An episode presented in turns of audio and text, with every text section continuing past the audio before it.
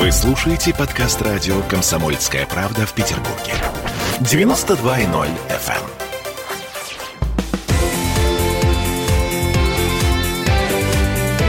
эм. Картина недели. Привет, это радио «Комсомольская правда» Санкт-Петербург, с вами Ольга Маркина, и, как всегда, по традиции уже сложившейся, мы с Александром Сергеевичем Записоцким подводим некоторые итоги уходящей недели. Александр Сергеевич, здравствуйте. Здравствуйте. Ну, начнем, наверное, с темы, которая волнует каждую домохозяйку и любого таксиста. Ну как же? Конечно же, это выборы в США. Ну почему же нам не живется без выборов в США? Нас же так волнует. Кто же победит, Трамп или Байден? Тем более, что, э, так сказать, знаете, саспенс оттягивают. То есть вот уже несколько дней мы ждем. Ну что же там будет? Что же будет? Итак, насколько я помню, в прошлый раз вы э, ответственно заявляли, что все-таки Трамп. А пока на данный момент времени у меня нет э, определенности. Может быть, она появится чуть позже. Итак. Я так думаю, что разговор перешел из плоскости, за кого проголосуют избиратели, э, совсем в другую плоскость. Удастся ли Трампу оспорить э, различные махинации, которые вели демократы в ходе выборов и которые особенно ощущаются на финальном этапе, когда начинают подсчитывать бумаги, воздух, то, что пришло до, то, что пришло позже. Э, совершенно очевидно, что те опросы, которые проводились социологические до выборов, они показали свою полную неэффективность – было действительно молчаливое большинство, которое не спорило, скажем так, с хулиганами, не подвергало опасности себя, свои семьи и держало свой выбор при себе, не отвечая э, правду про то, за кого они собираются голосовать. Это, конечно, право людей. Но я вам скажу, что мы не будем сейчас гадать, кто э, победит в формально-бюрократической войне, а воюют уже сейчас юристы – и политики. Я э, сейчас придерживаюсь мнения, что Трампу будет, конечно, очень тяжело э, отстоять вот волеизлияние его избирателей. Но есть выводы очень неприятные. Я бы их попытался бы сформулировать примерно так. Соединенные Штаты – это токсичное государство в целом, уже по определению, по их сегодняшнему состоянию. А Соединенные Штаты – это дефективная демократия, которая не срабатывает по целому ряду серьезных признаков. Это уже так. И Соединенные Штаты – это больной лидер западного мира. Все это, конечно, плохо. Это плохо ну, знаете, не хотелось бы говорить категориями там э, советского времени, мир, дружба, э, жвачка, Кока-Кола. Но, конечно, страна, которая является лидером Э, части мирового сообщества, в которой проживает где-то 17% населения, и сосредоточена огромная подавляющая часть мировой экономики, э, вот э, мы не можем радоваться от того, что там что-то происходит плохо, поскольку это отравляет всю международную жизнь, всю мировую обстановку. Впереди большие турбулентности. Соединенные Штаты – конечно, сдают пост лидера, знаете, пост дал, пост принял. Мы это, вот собираясь на лихачевских чтениях в нашем университете, эм, где обычно участвуют э, ведущие ученые примерно 25 стран мира, изучая вот мировую глобальную систему, мы уже лет 15 видим, считаем, видим очень серьезные свидетельства того, что Э, Соединенные Штаты не просто становятся одним из полюсов мира, а они уступают лидерство. На то есть уступают очень... лидерство кому? Они, ну, в первую очередь, конечно, Китаю, э, который очень грамотно отстроил свою политику, начиная с начала 70-х э, годов, когда у Китая было примерно 2% Э, валового мирового продукта, а сейчас у них уже там заметно больше 20. Вопрос, как считать? Ну, как не считай, где-то от 20 до 25 процентов. И они демонстрируют разумный, взвешенный подход к построению экономики, к социальному развитию. Э, там уже миллионеров больше, чем все население России. Это очень успешно развивающаяся не только страна, но и форма социально-экономического уклада – очень разумная, очень такая последовательная, не безошибочная, но умело работающая над своими ошибками. Соединенные Штаты, к большому сожалению, вдруг стали подтверждать вот тот тезис Советского Союза, э, коммунистической партии, что капитализм идет в пропасть. Идет быстро, заметно, впадает в беду при нашем поколении. Вот то, что там произошло, это, конечно, чудовищная деградация, чудовищная метаморфоза.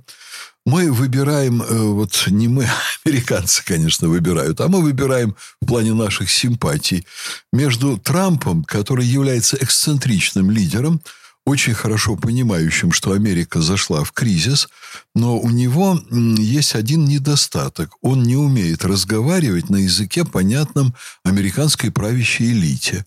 И он не является ставленником американской правящей элиты, он является ставленником, конечно, промышленных кругов, промышленных корпораций, консервативной части общества, которая сопротивляется развалу Америки, э, крушению традиционных американских ценностей, их переформатированию. А с другой стороны, как раз американская, ну, я не знаю, говорить ли элита в кавычках, ставить ли кавычки, поскольку другой-то элиты у них нет. И вот эта элита с Байденом, который, ну, уже непонятно – живой ли это человек, или это такой муляж человека, человек, у которого ну, большие, ну, ну, ну, большие у них, проблемы. У них всего лишь три года разницы, насколько Разница я понимаю. у них три года, но Трамп как-то Ну, как-то поживее, да, поживее, поживее да. это правда. И обратите угу. внимание, во-первых, не случайно, что оба кандидата а, мягко говоря, вот по этой части, по части дееспособности вызывают вопросы. Уже да. Да как уже да? Но вы там на кого не посмотрите, посмотрите на предыдущие выборы. Госпожа, да. Госпожа Клинтон, которой все время становилось плохо во время публичных выступлений по телевидению. А чего стоил, допустим, Маккейн? Ну, подождите, нам не привыкать. Вспомните наше советское время. А, Леонид Ильич, потом Андропов, Черненко. Как-то так все очень вот, знаете, уже не молоды были уже отвыкли, но ваше сравнение, оно вполне уместно. Вот э, застой происходил в советской элите, а теперь совершенно очевидный застой в американской элите. Посмотрите, какие у них когда-то были лидеры. Например, Джон Кеннеди. Ну да, красавец. Молодой, яркий, красавец, угу. великолепно образованный и так далее. Ну, я бы сказал бы, что в, какой-то, в каком-то смысле э, производил, производил впечатление Обама. Да и Билл Клинтон тоже был, так сказать... Э, с Моникой Левински особенно. Слушайте, да? ну это хотя бы какой-то хайп, то есть такой живой. Да уж, конечно, ну, мне нравится. Вы можете себе представить Байдена? Ну, Мне нравится российская актриса, журналистка и замечательная мама и жена говорит о том, Просто... что Байден это хайп. Я вот. говорю в том-то и дело, что Байден нет, не хайп уже, да.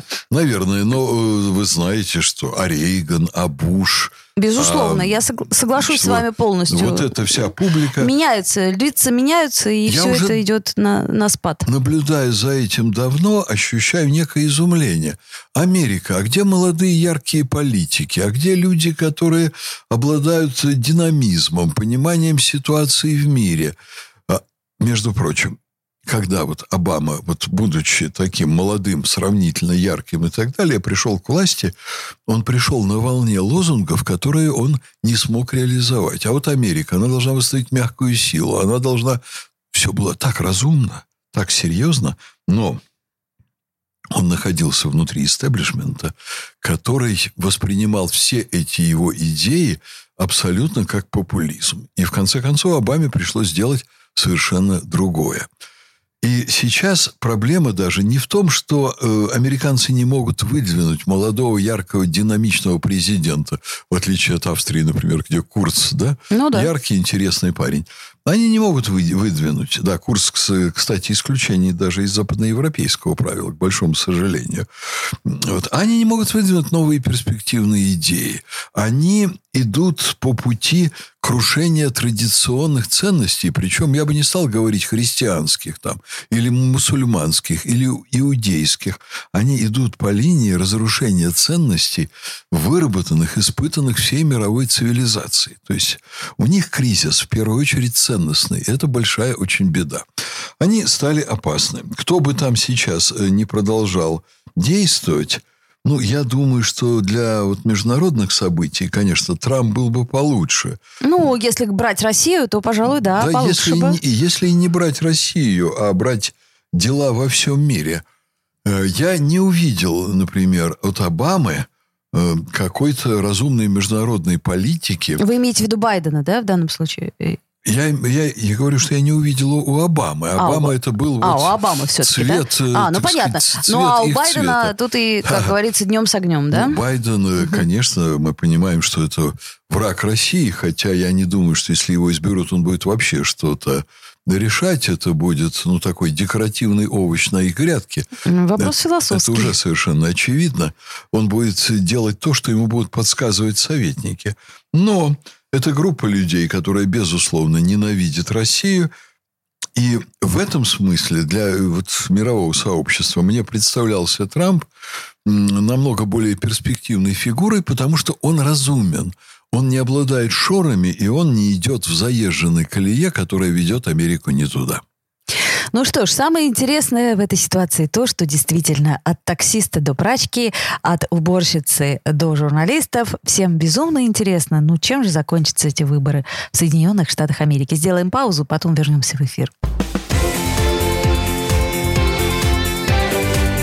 Картина недели.